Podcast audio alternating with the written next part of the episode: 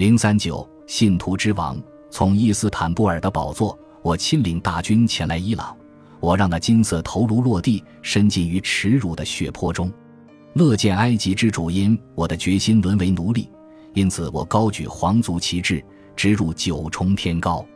信息从美丽的伊拉克飞转到汉至，就在我于庆功宴上轻抚天柱的竖琴时，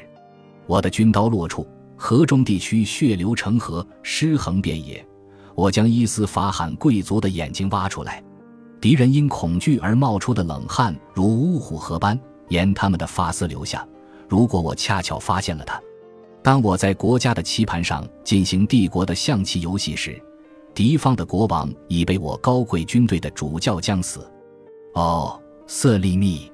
当我在真主之爱中如黄金般融化，世界金币即以你的名义铸成。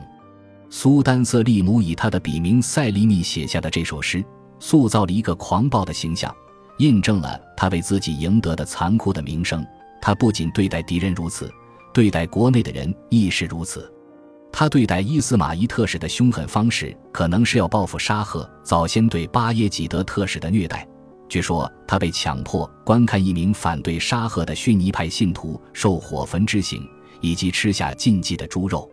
在对待他自己的大臣们时，塞利姆则是将他对这些苏丹的仆人拥有的生杀大权发挥到极致。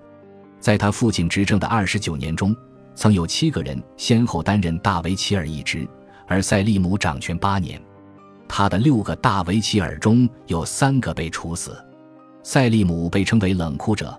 他以残暴手段登上苏丹之位，暴力是他统治时期的标志。一五二零年九月二十一日夜至二十二日凌晨，他死于从埃迪尔内前往伊斯坦布尔的路上，只留下一个儿子苏莱曼。苏莱曼无风无雨，平安地继承了王位。